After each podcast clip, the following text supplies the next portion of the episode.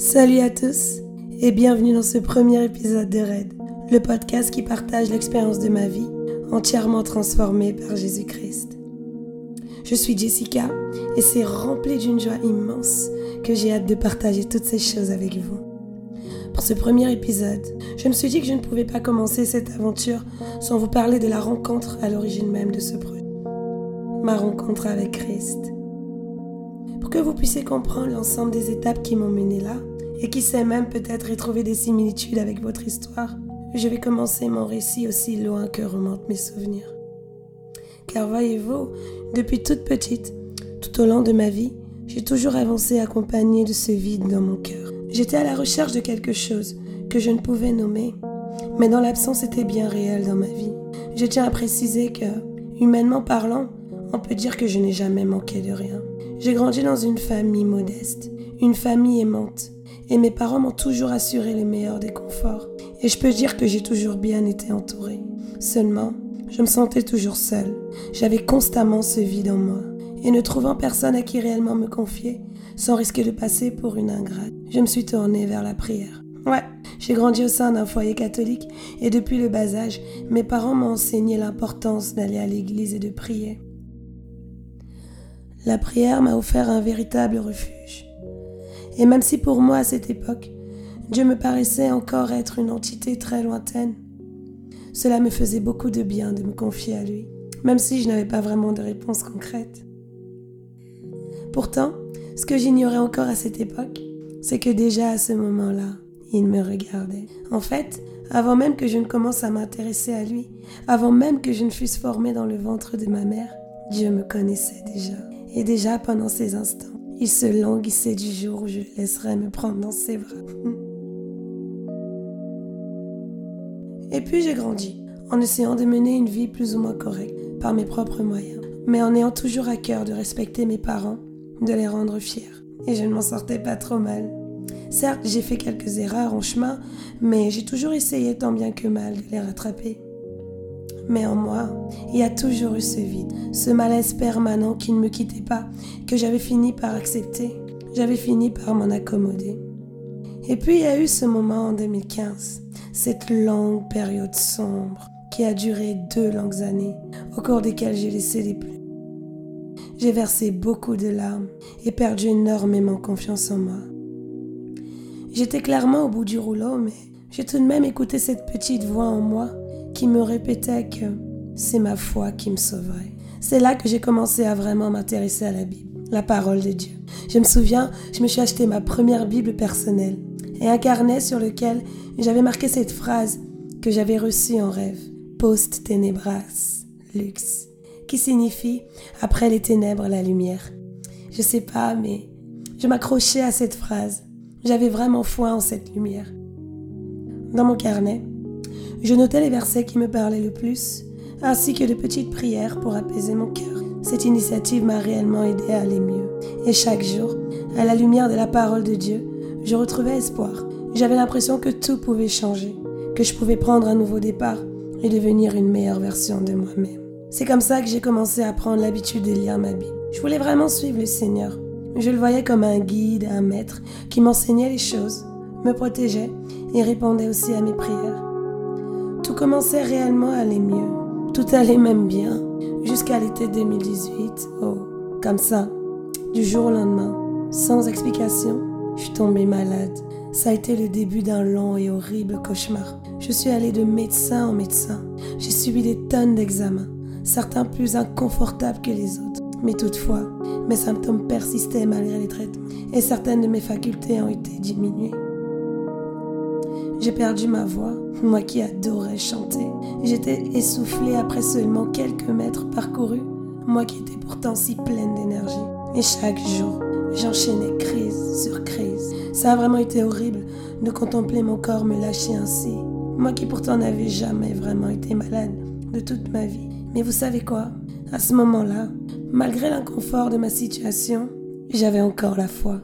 Et j'ai même gardé la foi lorsqu'après six mois, on a fini par poser un diagnostic qui m'a condamné à devoir vivre avec ces symptômes. Je souffrais d'une malformation des branches qui m'empêchait de respirer correctement. Et c'était incurable. Des gestes au quotidien pourraient m'aider à améliorer mon confort, mais j'allais devoir définitivement vivre avec. Je me souviens du jour où mon médecin a pris le temps de m'expliquer tout ça. Je souriais. Oui, je souriais. Parce qu'au fond de moi, cette même petite voix me dirait que tout irait bien, que Dieu lui-même me sauverait. Et j'ai continué à vivre en essayant d'être toujours joyeuse, malgré tout ça. Mais c'est en juin 2019 que tout a basculé pour moi. Comme si ça ne suffisait pas, à la liste de mes déboires s'est ajoutée une nouvelle maladie. Encore une fois, sortie de nulle part, qu'aucun médecin n'a su expliquer. Cette fois, c'était ma peau. Elle s'était retournée contre elle-même. Et mes bras et mes jambes étaient recouverts de squames qui me brûlaient en permanence. Le diagnostic? Une maladie rare, auto-immune, de cause inconnue.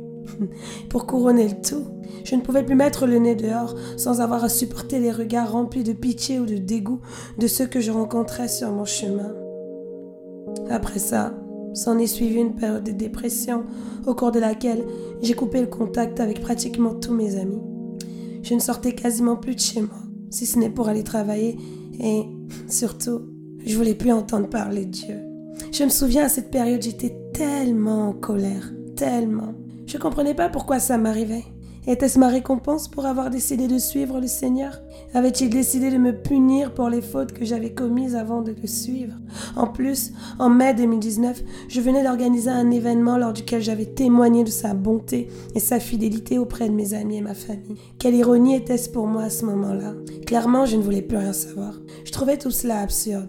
J'ai simplement arrêté de prier, décidé à attendre la fin, car à ce moment-là, je n'avais plus aucun espoir. J'étais convaincue qu'avec tout ce qui m'arrivait, je ne verrais sûrement pas la fin de l'année.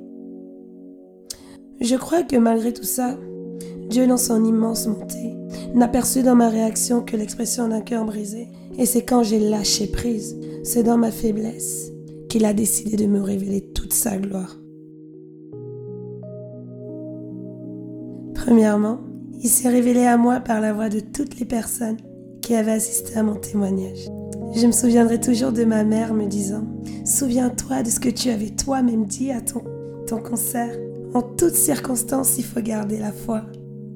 Waouh Ces paroles et bien d'autres m'ont beaucoup encouragé à me ressaisir. Ensuite, je n'oublierai jamais le coup de fil que j'avais reçu un soir d'une personne que je ne connaissais pas encore à cette époque-là, mais qui aujourd'hui est devenue tellement importante pour moi. Il s'agissait d'une sœur en Christ de ma grande sœur, à qui cette dernière avait demandé de m'appeler, car elle avait remarqué que je n'allais pas bien. Ce soir-là, elle m'a demandé ce qui n'allait pas, et aujourd'hui encore, je suis surprise de la facilité avec laquelle je me suis confiée à elle. Sans hésiter, je lui ai raconté toute mon histoire. Et elle, elle m'a simplement écoutée. Mais ce qui m'a vraiment marqué, c'est qu'à la fin, elle m'a simplement dit Je vais prier pour toi. Waouh c'était la première fois que quelqu'un me proposait de prier pour moi lorsque je lui racontais mes problèmes. Et j'ai vraiment été touchée par ce geste. Cela m'avait tellement réconfortée que par la suite, j'ai continué à l'appeler souvent en lui demandant de prier pour moi. Et c'est comme ça que j'ai retrouvé espoir et que j'ai moi-même recommencé à prier. Et vous savez quoi? Pour la première fois de ma vie, j'ai expérimenté la guérison divine. Oh gloire à toi Seigneur. Cette maladie de peau pour laquelle on m'avait prévu au moins un an avant une rémission totale, en deux mois à peine, elle a complètement disparu. Et le plus miraculeux, c'était que je n'avais suivi aucun traitement, car j'en avais eu marre d'être déjà sous médicaments à cause de la première maladie dont je souffrais. D'ailleurs, en parlant de celle-là, j'étais vraiment heureuse d'avoir été guérie de ma maladie de peau mais je ne comprenais pas pourquoi je devais encore vivre avec l'autre. Je ne comprenais pas pourquoi je ne méritais pas d'être totalement guérie. Je ne comprenais pas pourquoi un Dieu qui disait m'aimer me laissait souffrir ainsi.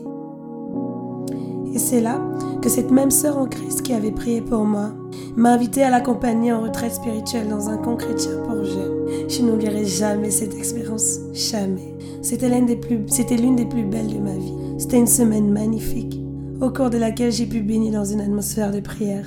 J'ai participé à des activités artistiques, j'ai pu écouter des témoignages. J'ai fait des rencontres merveilleuses qui ont abouti à des échanges tellement édifiants.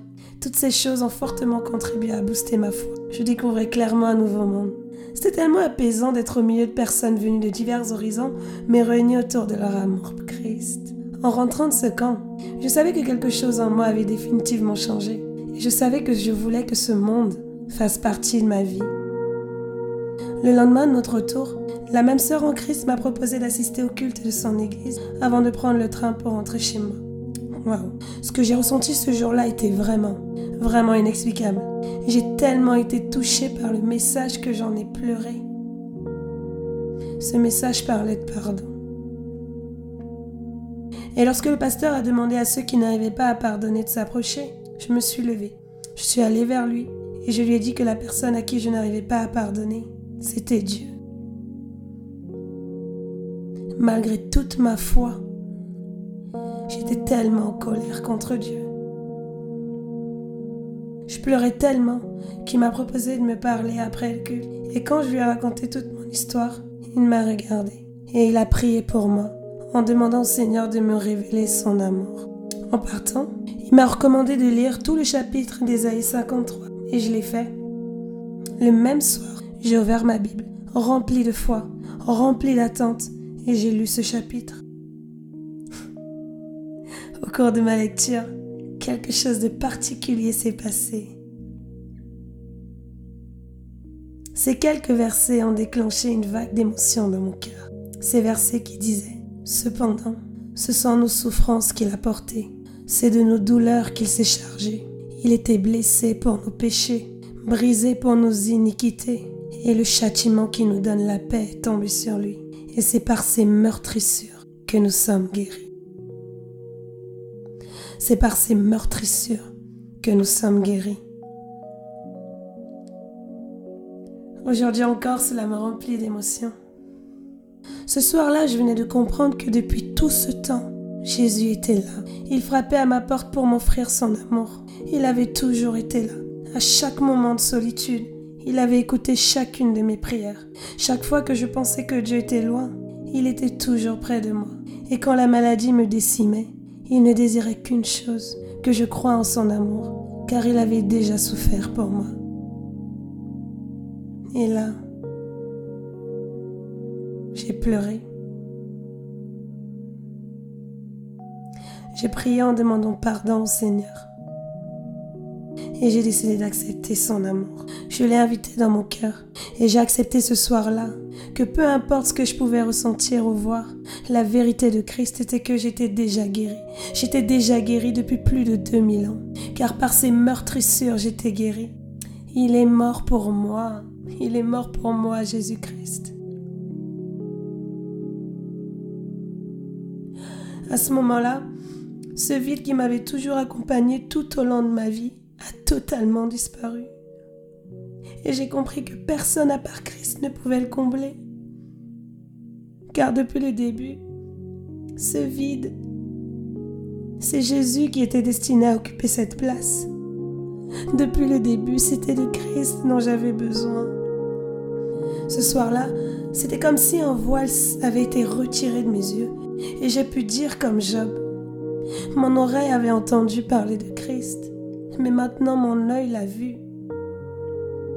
Christ était dans chaque moment qui a étoffé mon récit, chaque rencontre, chaque échange, chaque prière faite pour moi et chacune de mes prières dans le lieu secret. Je peux dire que c'est ce soir-là que j'ai véritablement décidé de faire de Christ mon Seigneur et mon Sauveur. Et une chose en entraînant une autre, le 22 septembre 2019, j'ai été plongée dans les eaux du baptême pour marquer solennellement le début de ma nouvelle vie. Cette nouvelle vie en Jésus-Christ. Ouais. Pour tous ceux qui écoutent ce podcast, le jour de sa sortie, nous sommes le 22 septembre 2020 et cela fait exactement un an que je suis née de nouveau. Et pour célébrer ce jour qui compte parmi les meilleurs de ma vie, j'ai décidé avec l'appui du Saint-Esprit de partager avec vous ce témoignage. Et si mon histoire te parle, si mes mots ont trouvé écho dans ton cœur, si tu traverses des moments difficiles, si toi aussi tu te sens seul, que tu ne sais pas ce qui manque dans ta vie,